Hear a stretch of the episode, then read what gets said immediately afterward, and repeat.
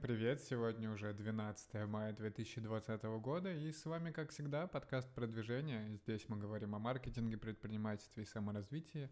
Подкаст выходит ежедневно, поэтому подписывайтесь, слушайте выпуски предыдущие, оценивайте и будьте в тренде. А, сегодня подкаст по факту за два дня получается, потому что вчера я записывал утром и сегодня вечером, и таких два плотных дня прошло, и есть чем поделиться. Но постараюсь рассказать обо всем кратко, чтобы не растягивать это на большое количество времени. Основная новость это то, что у нас по играм по паблишингу отличные новости, потому что мы обсудили идеи, которые делаем для компании, то есть они будут платить нам за разработку, а мы им выдадим готовые игры. Платят они полторы-две тысячи долларов за прототип. Э, в целом это хорошо, то есть даже какая-то не, небольшая маржа есть и запас на то, чтобы мы успели все это сделать, и какая-то там расплатиться за юридический счет и так далее. Но примечательная вещь в этом всем, что это будет первая вообще транзакция по нашему эстонскому юрлицу, потому что я думал переходить на него, когда буду работать с паблишерами, и не получалось, то есть какой-то AdMob и прочее мне все приходит на Э, рублевый пешный счет, а эстонское юрлицо еще не, не использовал, только платил регулярно там, небольшую комиссию за обслуживание счета. И поэтому радость, пока жду, что договор подпишем, получим деньги за прототип, но разрабатывать уже начинаем. Сегодня отдали в разработку, завтра начнется, и все будет круто. А, будем смотреть также, пока остальные игры в разработке идут. Нужно ребят попросить сделать апдейт, как, как и что происходит. Так что в целом все круто. Мне нравится, как, как все идет.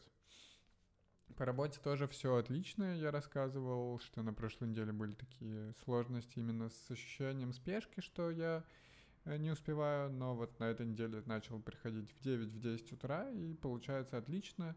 А, по работе тоже успеваю достаточно много всего, не буду погружаться в детали, потому что там подготовка к закупке трафика, маркетинг, настройка всего этого, а, каких-то показателей там нет особых, поэтому нечем поделиться. Сегодня, если говорить о подкасте, то я его добавил во ВКонтакте, первый выпуск залил. А, пока там, по-моему, нет прослушивания, но что интересно, это то, что туда, оказывается, можно автоматическую синхронизацию все-таки настроить, и это плюс потому что я думал, что придется все перезаливать. Надеюсь, что она сработает. А, плюс я поискал площадки, как они называются, а, русскоговорящие, с русскоговорящей аудиторией по типу под FM, а, чтобы залить туда подкаст через RSS feed, и чтобы люди могли там слушать и получать новые выпуски, возможно, тоже даст какой-то прирост. Пока, честно говоря, у меня есть такая проблема с тем, как наращивать аудиторию, потому что хочется расти быстрее. Понятно, что так потихоньку органика приходит, кто-то добавляет подкаст, там, может, вы так и сделали, где-то увидели, наткнулись, послушали, подписались. Но хочется расти быстрее, и без аудитории в каких-то других источниках это сделать сложно. И почему-то мне не хочется рекламировать это в телеграм-каналах своих прошлых. Возможно, стоит об этом задуматься и прорекламировать действительно там. Э, рассказать, что это мой подкаст, чтобы привлечь какую-то постоянную аудиторию. Но посмотрим, пока хочется это все делать как отдельный продукт и притягивать новых людей. Возможно, какие-то делать коллаборации с другими э, блогерами, подкастерами и смотреть на это все. Что странно, что этот рынок все еще такой достаточно нестабильный, нет каких-то удобных инструментов для покупки рекламы, для размещения аналитики, наверняка, да, можно списываться самостоятельно и просить людей прорекламировать, но, опять же, непонятно, как это измерять, э, стоит ли это того, но, возможно, самое время этим заняться или поискать людей каких-то в ВК, которые занимались подкастами, и расспросить у них. Э, так что пока думаю, как это все развивать. Напомню, что у меня сейчас на подкасте где-то чуть меньше 500 слушаний, э, прослушиваний на всех выпусках, что достаточно мало, но цифры растут постепенно. Э, но при текущих объемах э, у нас будет тысяча прослушиваний только где-то к середине июня, и хочется действительно развиваться быстрее. Вчера дослушал книгу про InDriver, понравилось, я рассказывал. От автора InDriver он рассказывал, как они делали компанию в Якутске, как настраивали интернет, какие-то местные порталы делали, как вообще пришли к этой модели. Э, она действительно интересна, особенно если слушать ее в том формате, как я это делаю, то есть где-то по пути на работу с работы или на прогулки, или параллельно что-то делая. Она не требует такого, такой большой концентрации внимания, ее можно слушать на, в ускоренном режиме. И, в принципе, да, такая интересная история предпринимателя.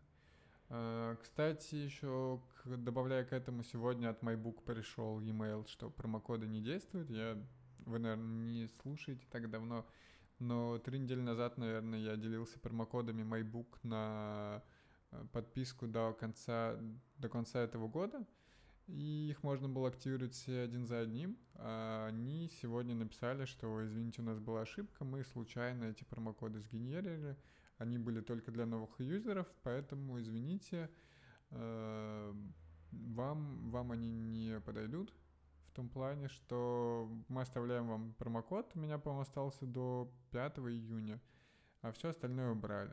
Ну, в принципе, им, конечно, надо это было бы отрабатывать, потому что наверняка эти промокоды очень сильно разошлись, и они получили очень много бесплатных, э, бесплатного трафика, который приносит одни убытки.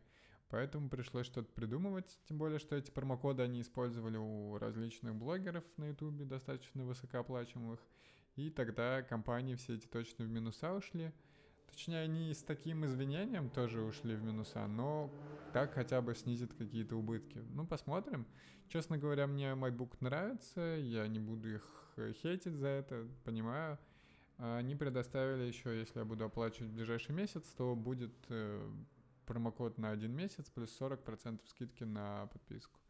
Так что посмотрим, я думаю, оплачу все, и все будет отлично, поддержу их. Из каких-то других новостей я хотел еще... А, нет, про, новости чуть попозже. Вчера я начал обучение по яхтингу. Эм, я рассказывал на выходных, записался на курсы по яхтингу. У нас будет три урока теории по три часа. Один уже прошел. И нужно будет подготовить какие-то материалы, почитать еще раз. И в целом, я думаю, на выходных нужно будет гораздо плотнее посидеть. Эти это все самостоятельно поизучать, потому что тема достаточно тяжелая, как оказалось. Честно говоря, я в университете еще когда-то давно все это учил, но тогда не вышло, и я не попал на яхту.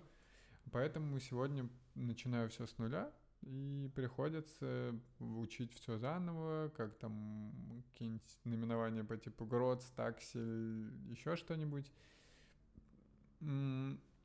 Есть э, достаточно много сложных вещей, которые я уже понял.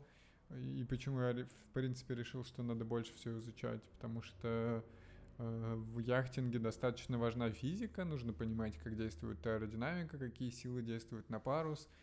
Потому что могут возникать достаточно критичные ситуации, там, если какой-то ветер достаточно сильный, э, как сделать так, чтобы вас не прибило парусом случайно, чтобы его не перекинуло с одного борта на другой – задев при этом вас, и чтобы его не порвало. И таких вещей достаточно много, и действительно нужно в этом разбираться, поэтому я думаю, что даже какой-то что-то вспомню по физике, попытаюсь возобно... возобновить свои знания какие-то, да, вспомнить, достать с, с какого-то с физмата со своего. Но в целом это все интересно. Э, мне прям нравится, и я задумываюсь, честно говоря, сколько физики вообще будет в самолетах, когда я буду сдавать и учиться на пилота, потому что там явно этого будет еще гораздо больше. И если в яхтинге физика важна, то при пилотировании она определенно важна еще больше. Так что там не получится пропустить э, какие-то уроки. И все-таки, ну, мне кажется, такие вещи, они развивают какое-то общее мировоззрение и учат людей э, в том плане, что так или иначе мы все привыкаем к какому-то определенному ритму. И если говорить там о маркетинге, предпринимательстве, еще что-то, я все равно двигаюсь в, в одном направлении, э, не возникает каких-то стрессовых нагрузок э, или каких-то новых знаний, которые значительно расширяют это все. Точнее, они накладывается, но постепенно и ничего такого не происходит. А вот какие-то походы в горы, как я ходил на Эльбрус, или яхтинг, обучение, как этим всем управлять, контролировать, рулить, э, или летать на самолете. Мне кажется, это все очень здорово развивает пластичность мозга, и в целом мозг, возможно, скажет мне в старости спасибо за то, что я поддерживал вот такие нагрузки, давал что-то новое, и это позволит как-то сохранять больше нейронов, э, мыслить, возможно, шире. Так что посмотрим, мне это все нравится, если из каких-то таких активных вещей, то я бы хотел выучить кайтсерфинг, потому что на Кипре у нас тут бывают школы кайтсерфинга иногда. И в целом, наверное, еще и сам серфинг, но это куда-то надо ехать. Эм, теперь к новостям. Две основные новости я выписал себе на сегодня. Это то, что отменили вчера нерабочие дни в РФ, и уже, по-моему, сегодняшнего дня опять отдали все на усмотрение регионов. То есть они сами принимают решение о том, открывать, открывать э, город или нет, э, снимать эти нерабочие дни или нет. Э, в Москве и в других городах не знаю как, но в Москве обязали покупать всех маски, и уже газеты почитали, что э, если следовать указаниям и действительно использовать маски так, как нужно, то это будет стоить на одну семью 10 тысяч рублей, при том, что минимально прожиточный минимум, по-моему, 12 или 19. Ну, в смысле, это будет отнимать огромный, огромный ресурс у людей э, при небольшой зарплате. Естественно, так никто не будет следовать этим указаниям. Скорее всего, будет носить одну маску и менять ее, может быть, раз в пару дней, а то и одну вообще стирать и носить ее для вида. Конечно, это не поможет как-то бороться с коронавирусом. Эм, заявлялось вообще, что Россия вышла на плато, и количество кейсов не будет расти, но во все это верится с трудом. А, люди не соблюдают самоизоляцию, и сейчас тем более, когда все будут на работу выходить. И мне кажется, что в регионах будет огромный взлет по кейсам, и такое ощущение, что Россию не откроют еще огромное количество времени. Э, я читал еще такую идею, что почему вообще открыли все, все это и сняли нерабочие дни, потому что пытались идти по пути итальянскому, то есть всех посадить, заблокировать и э, снизить количество кейсов, действительно сдержать, выйти на плато и потом уже снижать какие-то ограничения. Но во время этой работы поняли, что не получается пойти по этому пути, и скорее у нас получается американский путь, и в таком смысле уже не имеет значения, держать людей или нет, они все равно будут массово болеть, а экономика стагнирует, э, не растет и вообще куча бизнесов закрывается, так не будем давать экономике погибнуть, а откроем все это. У меня так это, конечно, тоже такая странная ситуация, потому что когда 100 кейсов в день было, то все срочно закрывали, а сейчас 10 тысяч ничего никого не волнует. Но, как мне кажется, да, действительно поняли, что если так еще держать месяц или два, то с экономикой совсем все случится не очень а деньги доставать из ФНБ не очень хочется, и пусть бизнес сам себя как-то поддерживает, пусть люди сами страдают, работают. Ну, посмотрим, к чему это все приведет, но мне кажется, что в Россию я еще приеду не скоро с Кипра. А, и, наверное, еще важная новость на сегодня, то, что Павел Дуров написал, что, к сожалению, блокчейн-проект Тон придется закрывать.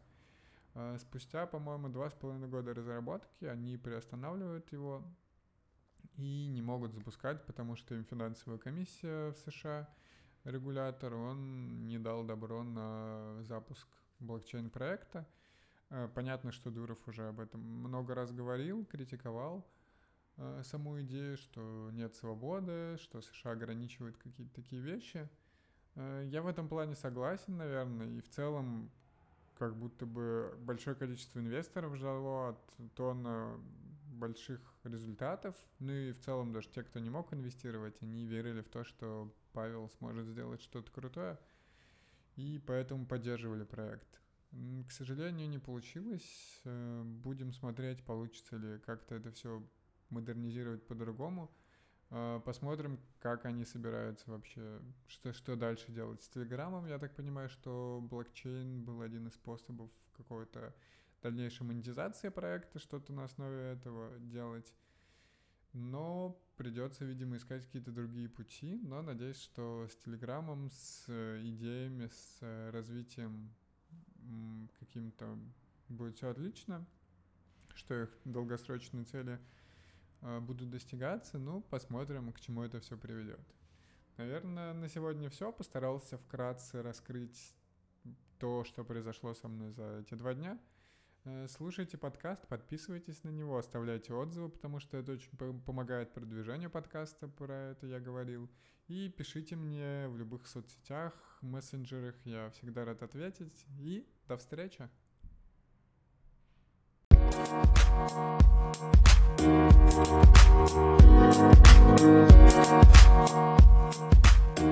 you.